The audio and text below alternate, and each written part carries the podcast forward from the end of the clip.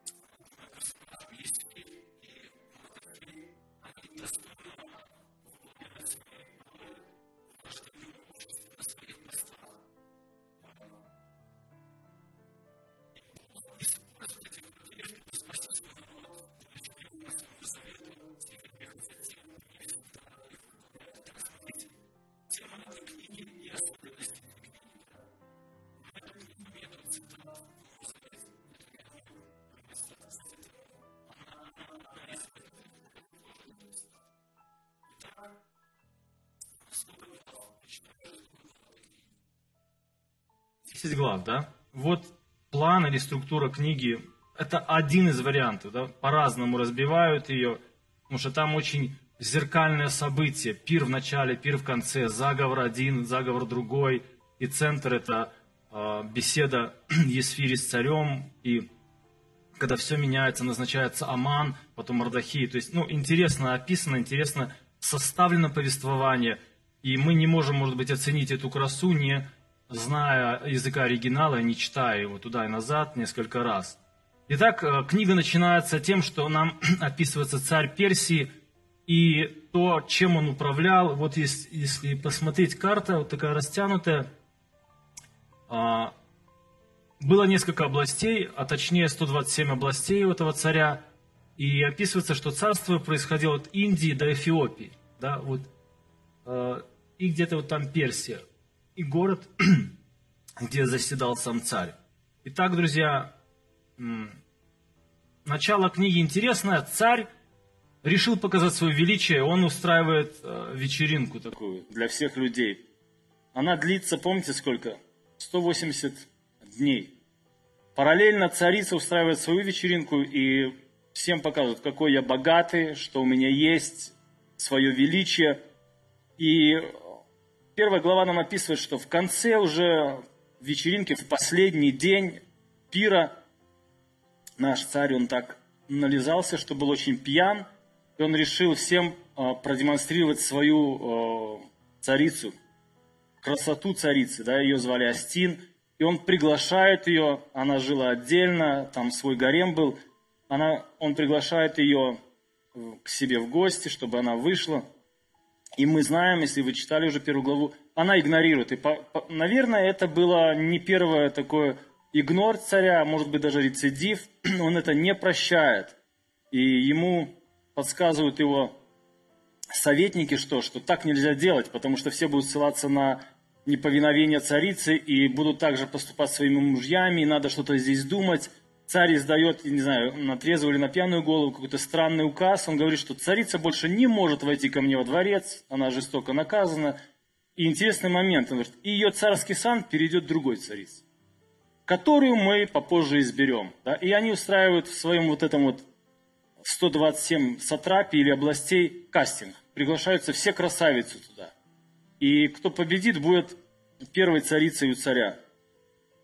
И здесь мы знакомимся с нашей, как мы уже знаем по имени книги, девушкой, которую звали Есфирь, и ее родственником Мардахеем. Итак, Есфирь участвует в этом кастинге, более того, она побеждает, и она при всем этом скрывает свою национальность. И она скрывает национальность, кто она по просьбе дяди. Он говорит, не рассказывай, не говори. Мы не знаем, с чем это связано, но поверьте, в истории израильского народа им еще не раз придется менять фамилии, скрывать свою национальность, принадлежность, просто по простой причине, чтобы выжить.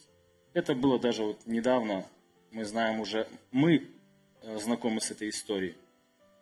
Итак, э, здесь интересное событие, они очень бурные, они развиваются. Почему? Потому что параллельно с тем, как э, цари, Есфирь выбирают царицей, ее дядя каким-то образом подслушивает разговор двух гвардейцев, которые сговариваются убить короля. Через свою племянницу он передает этот разговор царю, заговорщиков быстро повесили, и до сего момента, когда мы читаем, мы снова не слышим и не видим ни одного слова о Боге просто события, истории, события, истории. И это, э, если снять фильм, был бы очень такой динамичный, яркий фильм на самом деле. В это время на сцену выходит другой человек, которого звали Аман, да, и злой человек, подлый человек, э, и он неспроста, да, неспроста здесь этот человек занимает высокий пост, кто он был? Вот по-нашему, перевести на наш э, язык современный. Какую позицию он занимал царство? Да, премьер-министр, наверное. Высокая должность, да, он был не перс, но, как и Мардахей, там и другие, он был не перс, он был из хананеев, говорят, это был внук Исава, он был с народа Амалика, и они были постоянными врагами Израиля.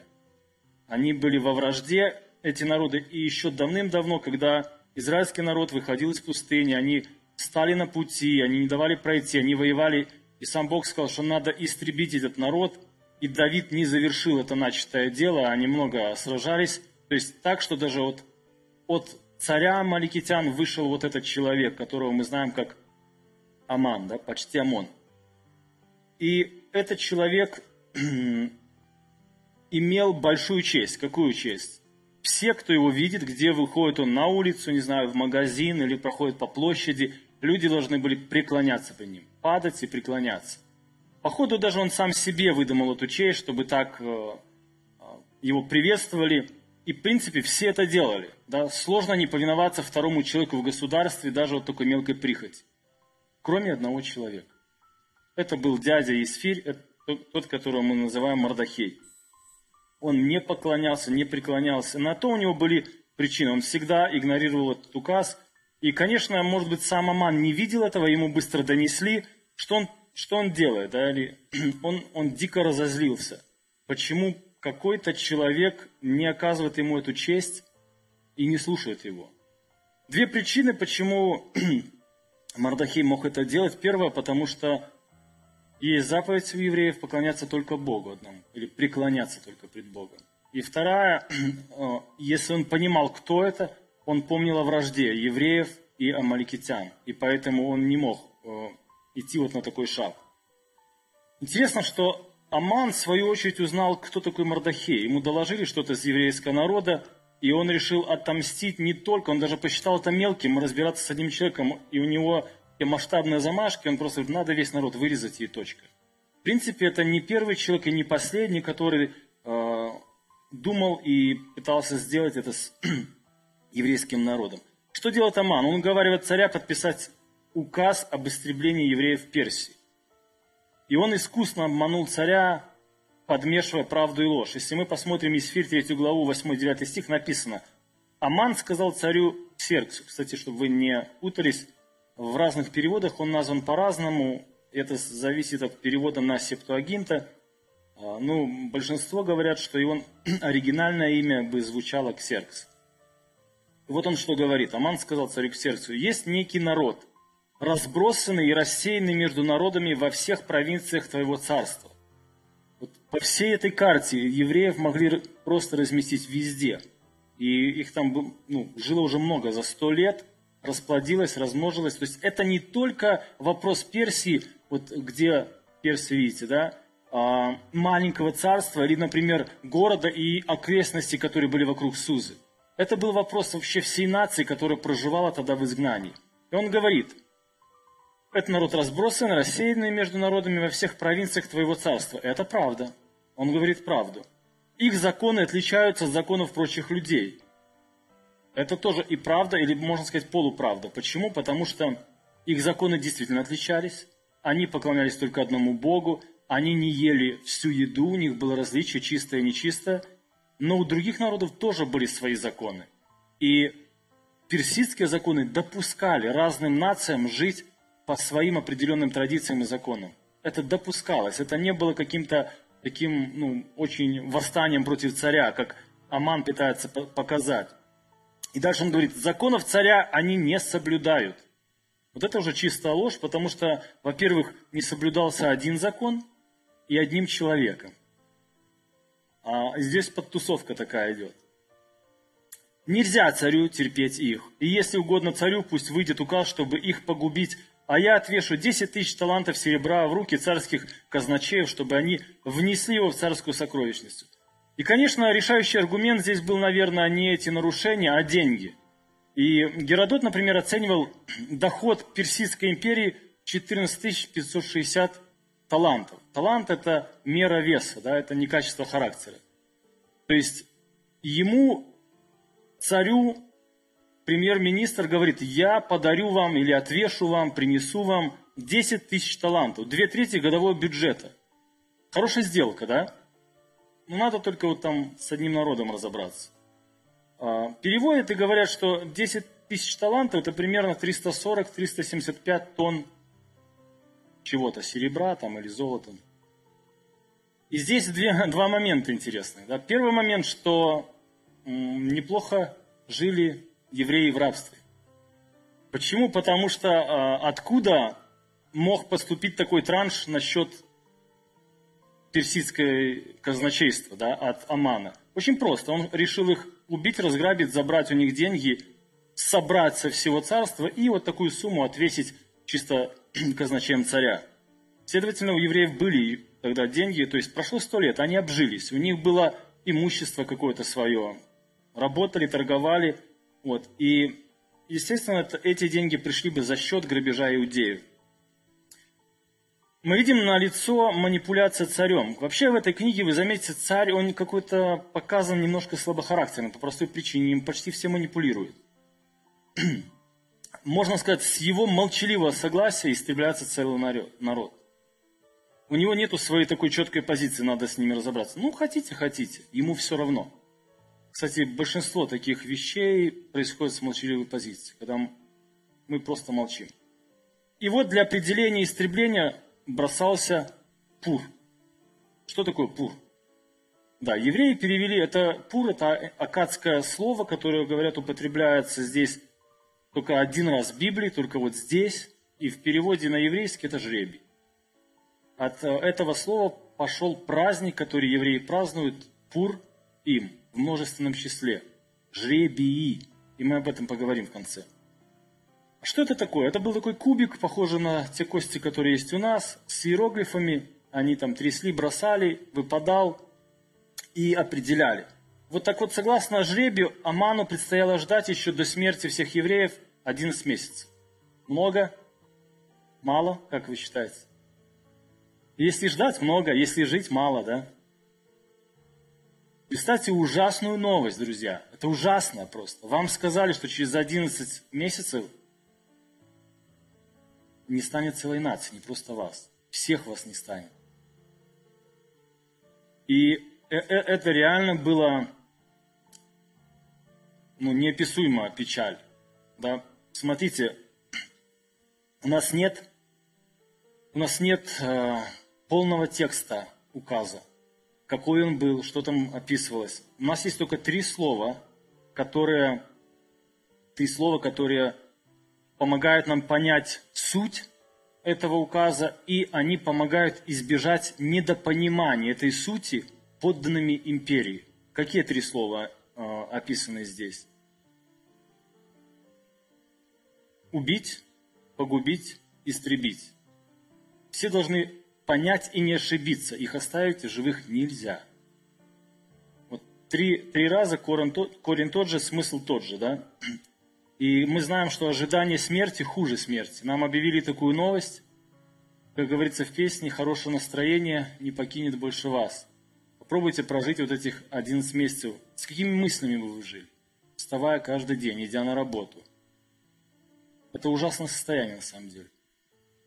Кстати, это похожие вещи делают сегодня гадалки. Они говорят вам день смерти или что-то такое. И вы теряете покой, потому что вы не знаете, как избавиться, если в этом верите. И что делать. Известно, что указ был написан в 13 день первого месяца. Третья глава говорит об этом. Как раз в самый вечер перед Иудейской Пасхой, друзья.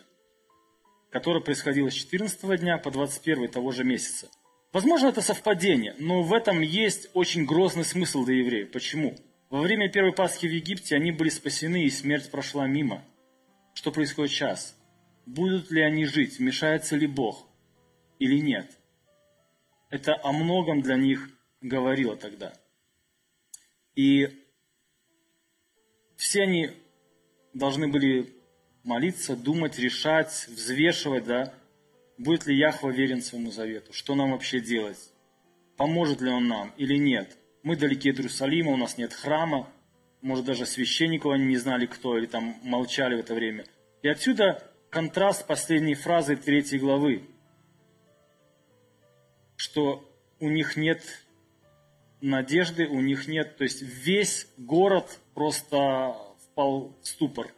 Написано, что царь и Аман праздновали, а все были в глубоком депресснике. Ужасное состояние вообще целого города. И с этого момента камеры истории, они направлены на Мардахея и Сфир, которые являются, по сути, последней надеждой а, еврейской нации. Четвертая глава начинается с дикого ужаса Мардахея. Почему? Человек осознает, что что он осознает? Он осознает несправедливость и несоразмерность того конфликта с Аманом. Несправедливость в том, что а, вина падет или казнь придет на весь народ, не только на его, например, или его семью, но на весь народ. И со стороны кажется простая вещь. Вот выходка одного человека сыграла злую шутку со всей нацией. Он, он не поклоняется, а будут получать все. Но мы видим, что весь народ пока плачет в ужасе, и Есфирь вообще не в курсе событий. Если читать внимательно, вы увидите это. Мы не знаем, что происходит с ней, или она жила тогда без интернета, не знала новостей, или же наоборот, она жила и была безразлична к тому, что там происходит за стеной. Она же просто королева, с ней это все нормально. Что ей переживать, о чем волноваться? Ты просто тихо скрывай свою национальность и живи дальше. Но Мардахей выходит сам на нее, он объясняет ей суть событий, и они составляют план, который в принципе противоречит уже всему тому, что он говорил ей до этого раньше. А именно, она должна открыто признать и объявить свою национальность и идти к царю и просить помилования для всего народа. В чем загвоздка, друзья? Загвоздка простая, что ни, ни один смертный не имел права прийти к царю на аудиенцию без его приглашения.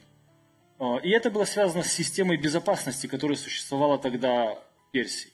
И если ты пришел к царю, он тебя не знает, и не догадывается, например, смотрит на тебя, не понимает, с каким ты вопросом вообще здесь. Если он не протянул к тебе свой скиптер, тогда его протягивали другие его помощники, и тебе увозили на казнь.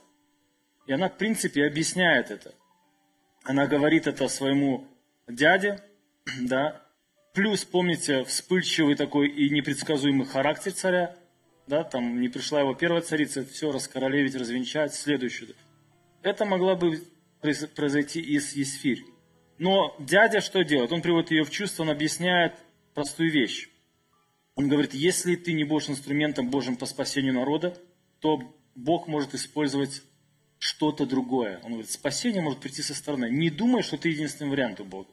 И Бог не додумается сделать что-то другое. Он велел ответить так, не думай, что раз ты находишься в царском доме, ты одна из всех иудеев уцелеешь. Если в это время ты промолчишь, спасение и избавление для иудеев придут откуда-нибудь еще. Но ты и дом твоего отца пропадете. И затем добавляет, кто знает, не ради того ли времени облеклась ты царским саном. И, друзья, это, скорее всего, не угроза дяди племянницы, это, наверное, прогноз событий. Дело времени, что не вычислят тебя. И мы, мы сегодня понимаем, ну как, что может угрожать царице? Ну, мы должны понимать их законы и установления. Например, письменные законы э, персидских царей, они не отменялись, мы знаем дальше. Нету ну, такого инструмента, нету возврата вообще. И они должны были и просто исполняться. Дядя, который учил ее всю жизнь, заботился, продолжает учить ее и сейчас, и говорит, что ты имеешь положение, и используй это положение не только для себя, но и для других. Вот настало твое время послужить своим положением царицы, Богу и другим людям. И Есфирь отвечает, и очень сильные слова она говорит. Она говорит просто, выхода нет. Если нужно погибнуть, я погибну. Почему выхода нет? Просто или ты погибнешь от э, персидских палачей, или ты погибнешь от каких-нибудь разъяренных иудеев. Мы не знаем мотивов царицы, они не описаны здесь, мы не видим, э, чтобы что-то указывало на то, что побудило принимать ее решение, но она соглашается, и мы видим одну интересную перемену в ее действиях. Почему? Потому что до этого она просто тихо, мы сказали бы, да, она выиграла такую грин-карту, пассивно плыла по течению, придерживалась принципа наименьшего сопротивления, она жила во дворце, радовалась жизни, наслаждалась. Сейчас она меняет позицию, она заняла более активную позицию, она переборола страх, и она готова быть инструментом в руках Божьих она требует э, от дяди простую вещь. Объяви всем евреям в этой столице, в городе, что должен быть пост три дня, три ночи. Кто-нибудь не ел три дня и три ночи? Пробовал поститься? Ну, как бы это не такой большой срок, да, на самом деле. Вопрос для нее. Почему? если ты не ешь даже три дня, это может сказаться на твоем внешнем виде. И если ты в таком виде приходишь к царю, он посмотрел, что тут там бледноват человек, или ты не понравишь, ты можешь не понравиться, не устроить царя. И тогда ты подписал себе смертный приговор. И по сути она могла бы сказать, друзья, вы поститесь, я приведу себя в порядок. И завтра там или через три дня, на четвертый я иду на аудиенцию, вот, ну и будь что будет. Но она сама говорит, я тоже буду ближе к Богу. Если надо умереть с народом, я умру. И она решается на это. По истечению срока, рискуя жизнью, она идет к царю, и тот, на удивление, с великодушием принимает ее. И дальше интересная история, потому что женщина начинает свои женские интриги. А, я не знаю, как вы, вот представьте, вам надо такое дело, объяснить царю ситуацию. Вы бы ловили момент или нет? Или в первую, сразу в первую минуту, царь, давайте вот сейчас без пустых разговоров, есть дело вот такое. Я еврейка, нас истребляют, я твоя царица, то это. Решай вопрос. Это очень сложно, друзья, очень сложно. Почему? У нее непростая задача. Объяснить царю ситуацию и не обвинить его в этой глупости. Ведь ты подписал это. Она начинает интриги, приглашает его на пир. Кстати, вы заметите, здесь постоянно пир, пир, пир. И она знает, что любил царь, да, и вообще все это знать. И первый день они кушают, они веселятся, они разговаривают. Она вида даже не подает. Мне кажется, я бы там дрожал, как осиновый лист, и думал, что и решался, когда все-таки начать разговор. Но она проводит целый день. И смотрите, пятая глава, конец этой главы очень интересен. Аман вышел в тот день веселый и в прекрасном настроении он был тоже с царем на Перу. То есть ничего не предвещало со стороны Исфирь никакой тревоги или каких-то плохих событий или плохого разговора. Все было просто чудесно. Все на веселе, все радостные, все, все хорошо. Ну, был один нюанс, кстати. Вот смотрите, первый день они посидели, попировали, царь говорит, что за дело? Она говорит, ну, завтра расскажу. Он говорит, окей, придем завтра одна ночь. Одна ночь, чтобы завтра решиться и э, рассказать царю о ситуации, чтобы он вообще решил эту всю ситуацию. Но что происходит за одну ночь? Независимо вообще от усилий Мардахея и усилий этой царицы Исфирь. В этот, же, в этот же вечер Аман в хорошем прекрасном настроении, премьер-министр, выходит, идя домой, но увидев у царских ворот Мардахея и заметив, что тот не встал и не выказал перед ним страха, он разозлился на него. Весь день на смарку, да? Так радовался и так испортил, как говорят, испоганил настроение. Смотрите, что происходит.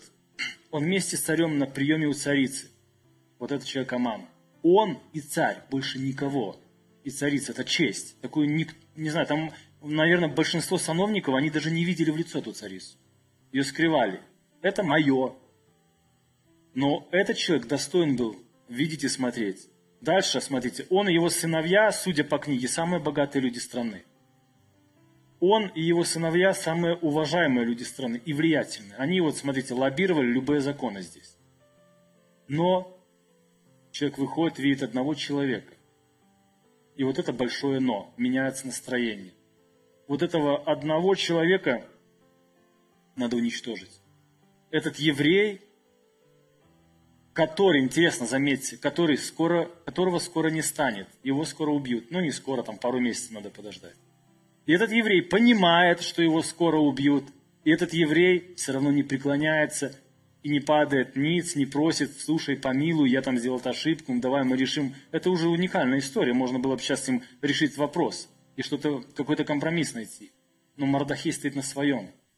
Он не преклоняется, он живет дальше – и это очень сильно задевает Амана. Настолько сильно, что меняется настроение, он приходит домой и рассказывает это все дома, семье, детям. И все послушали его, что ты расстраиваешься? Есть очень простой совет они дали, уникальный совет. Вернись к царю, попроси, чтобы этого вот еврея чуть-чуть раньше убили. Вот, повесили там его на древе и все. Вот завтра они так, таки дают. А завтра ты приди перед пиром, попроси у царя, его убьют, и спокойной душой иди пируй дальше с э, царицей и царем. И мы видим, что напряжение повествования вот в этом месте достигают снова апогея. Почему? Ведь Аман собирается нанести удар раньше, чем Есфир хочет рассказать свою историю о всем, что будет происходить. Именно завтра она только собирается сказать царю, что он подписал когда-то смертный приговор своей королеве.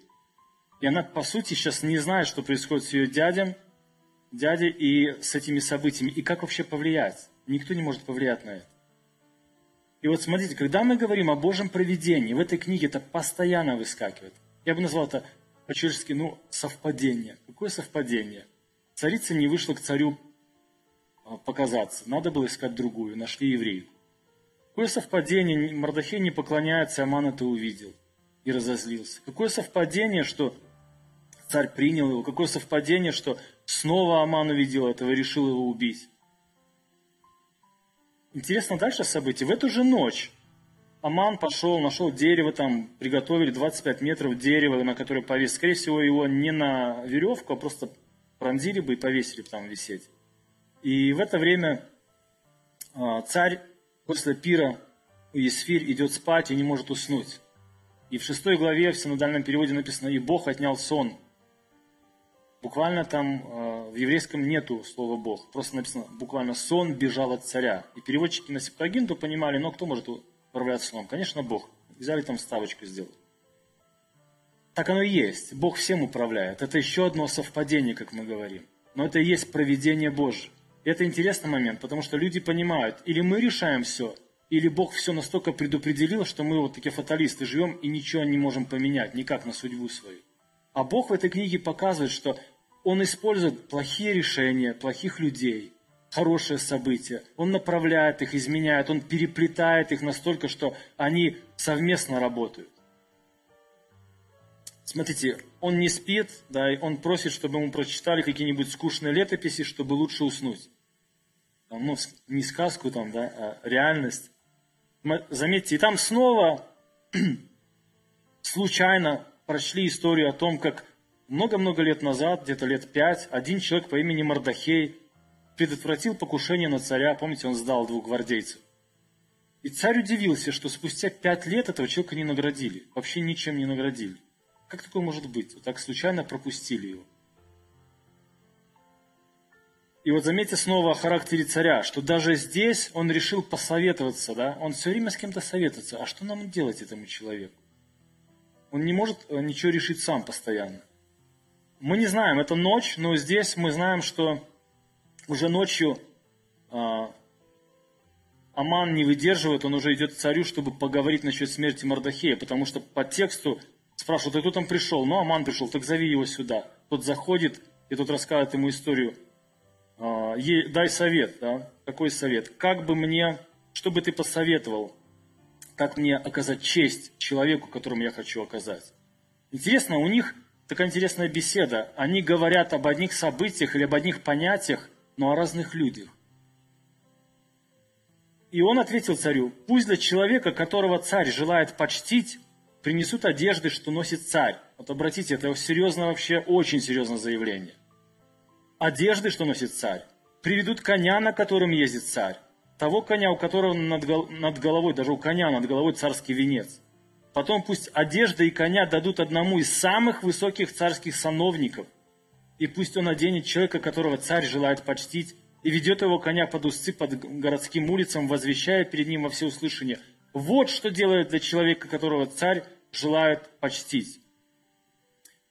Подумайте, почему именно таким образом он решил, вот Аман дает такой совет и решил почтить этого человека.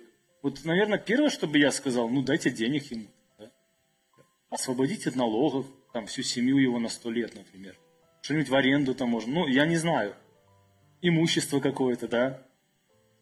А все просто, потому что у Амана это все было. Все, чего у него не было, царская власть.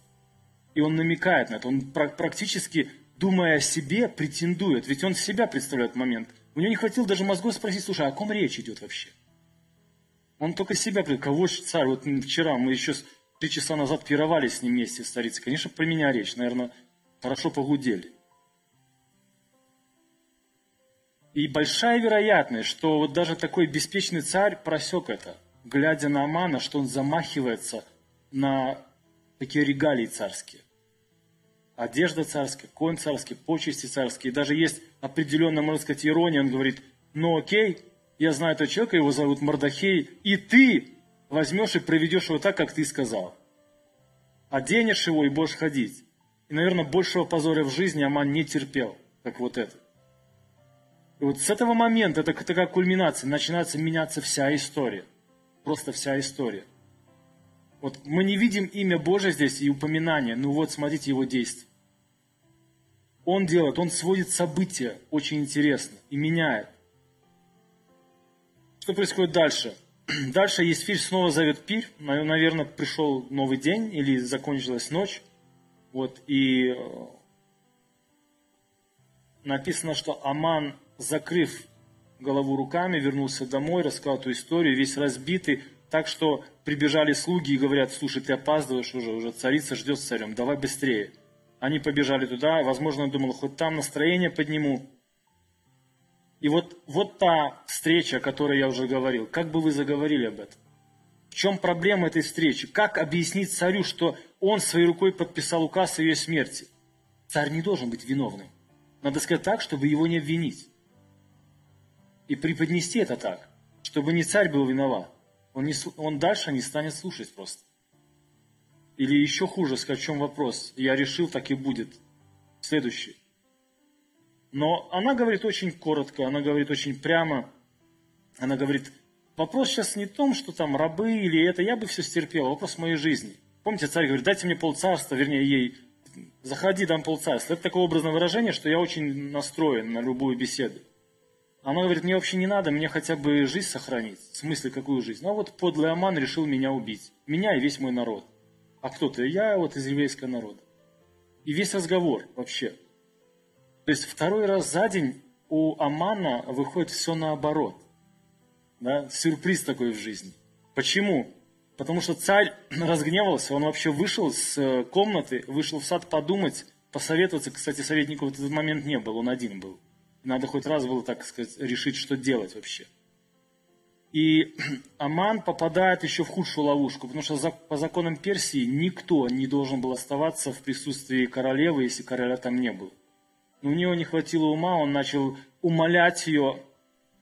Не она умоляет уже о своем спасении, а Аман умоляет ее о своем спасении. Он падает в кровати, просит, разговаривает, в этот момент заходит царь, и что он, он, он сразу говорит, ты не просто ее убить, ты даже изнасиловать ее решил. Да, свои домыслы. Друзья, почему он расценил это как попытку изнасилования царицы? На самом деле, если смотреть официально, то для него а, появился удобный случай, как официально избавиться от Амана. Почему? Он был первый фаворит у царя, который когда-то воспользовался доверием царя и поставил своего правителя в чудовищное положение – получив от него разрешение на убийство царицы. Ведь сам царь подписал его. Как это разрулить? А вот очень просто, а он пытается ее изнасиловать. И там даже без суда и следствия его сразу же и убили. Решена судьба была моментально.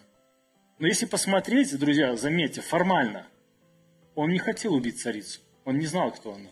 И формально он не хотел ее изнасиловать. Ну что получается в жизни? Да? Позже мы читаем, что посеет человек, то и пожнет. Он хотел истребить весь народ. И, и он получил то, что он хотел, сам на своей шкуре испытал. Он получил то, что желал другим. Он пожал то, что он сеял. Он умер, и семья потеряла все. Если быстро пробежаться, мы знаем, что его пост занимает Мардахей, который ничего не сделал, кстати, для этого, собственно, своими руками, чтобы возвыситься. Вот, все, что он хотел, чтобы его племянница назвала себя, то она есть, да, отождествляла себя со своим народом, помогла спасти этот народ. И можно было бы на этой интересной, счастливой э, истории закончить книгу и сказать все. Но книга не заканчивается, потому что со смертью Амана и возвеличиванием Мардахея ничего не меняется. Спасение э, евреев не происходит автоматически. Закон остается законом. Приходит время, когда все, кто их хочет убить, могут их убить. Все очень было просто. И по закону, как я уже говорил, той страны нельзя было отменить письменных приказаний царя. И более того, Есфирь, она попадает еще в худшую ситуацию, которую она имела в начале. По простой причине. У нее был один шанс показаться перед царем, и если царь не захочет ее убить, а примет, она может рассказать дело. Она его попыталась рассказать, но дело не решилось. Следовательно, ей надо второй раз снова прийти к царю, появиться, рискнуть, чтобы он снова выслушал ее. А это намного тяжелее, заметьте. Она это делает, друзья. Она дальше приходит а, к царю, да, там трогательная сцена, она падает в ноги, она просит милости, она рискует жизнью. Знаете, царь, по сути, особенно вот такой царь, когда читаешь, он мог бы сказать, слушайте, да надоели вы мне уже, сколько можно. Он, в принципе, и намекает. Почему? Потому что он говорит с ней, и он говорит, я уже вам это сделал. Он упоминает, что он сделал, намекая, что я вам мало уже сделал, что вы еще хотите. Но царь, кстати, поступает точно так же, как вначале он поступает с а, вот этим Ам Амоном, нашим другом повешенным, Амноном. Он просто дает перстень, да, и говорит, разрулите вопрос. Сами. Точно как ему говорит, ну на, пиши, рассылай, делай, что хочешь. 10 тысяч тонн или как талантов принесешь мне и все. Кстати, э, говорят, что перцы, почему? Потому что вот огромное, огромное государство, да, как за короткий срок можно было снова написать закон, разослать во все концы, чтобы э, они дошли до начала резни. Говорят, потому что персы, они были одни из первых людей, которые придумали вот почтовых лошадей.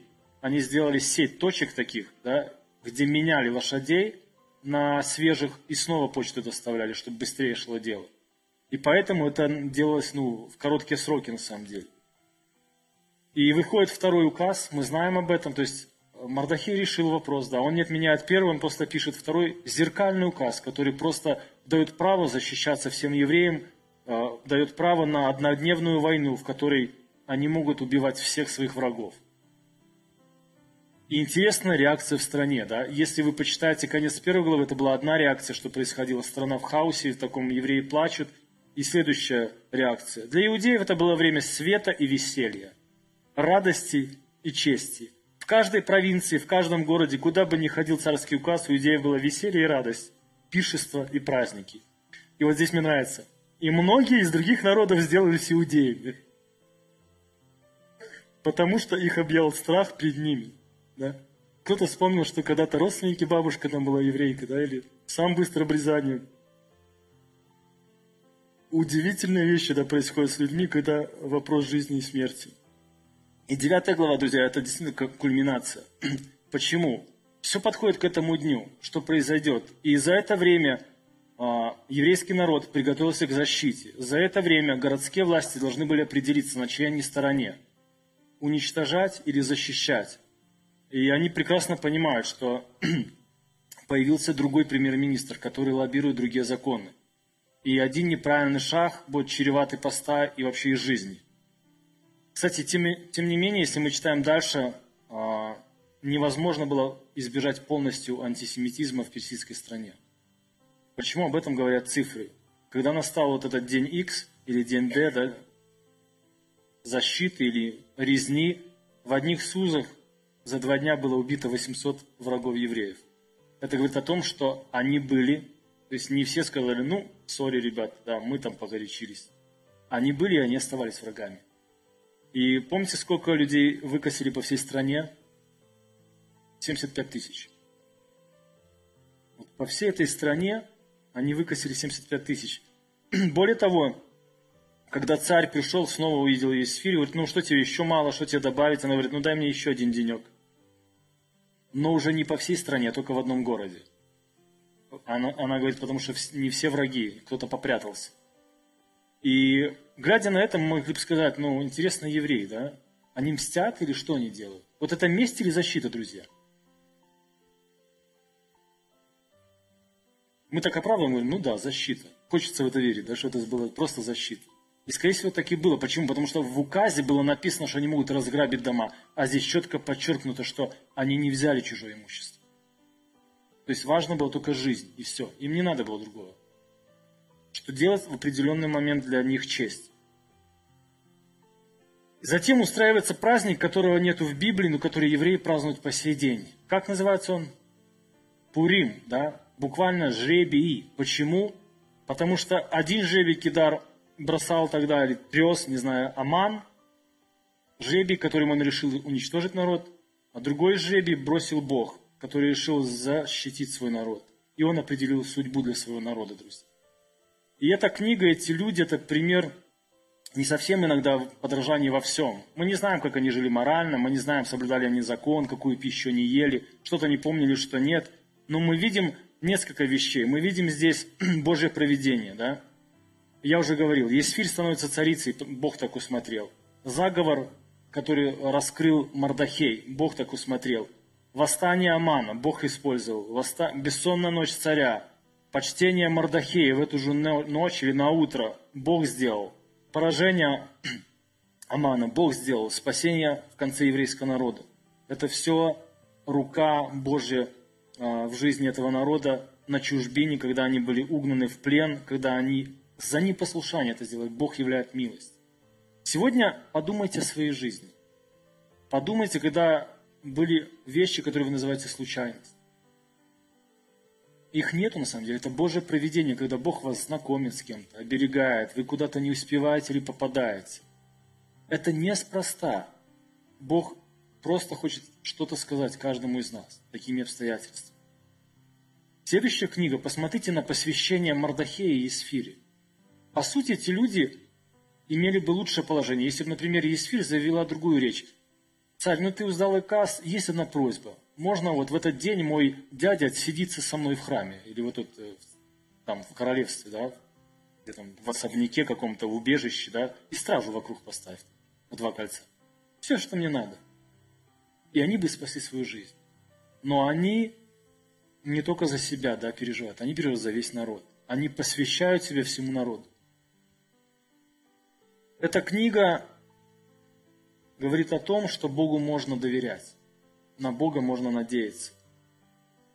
Поэтому вот несколько таких уроков мы можем взять с этой книги. На самом деле она интересна, можно говорить отдельно о Божьем проведении, отдельно об ответственности людей, а, смотреть на то, как люди сеют, что они пожинают в жизни, как работает этот принцип, он действительно есть. Вот поэтому наблюдайте за собой, наблюдайте за своей жизнью. Мы не получили очень много, что мы должны были получить от Бога, но по милости еще живем. Бог не дает, Бог просто нас, вот как этих людей. Он, по сути, мог бы оставить их просто на произвол. Но даже в рабстве они в хорошем положении, они при деньгах, и Бог их защищает. Это ободряет нас, потому что мы такие же. Мы спотыкаемся, падаем, мы не всегда верны Ему, но Бог не жалеет нам своей благодати. Будем благодарить Его за это. Отец наш, благодарим мы Тебя за книгу Есфирь, за эту историю,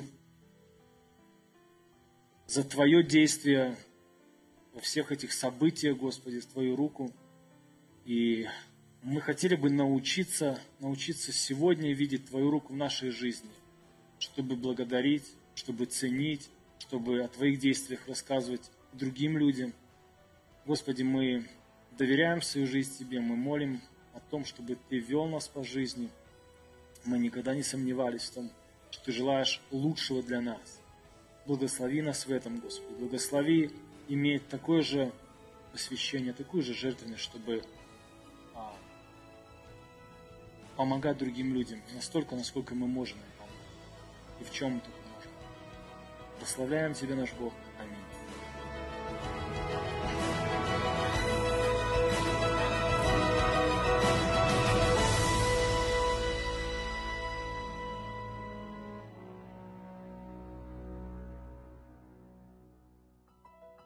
Записи этой и других серий подкастов доступны на нашем сайте завет.орг и в каталоге подкастов iTunes.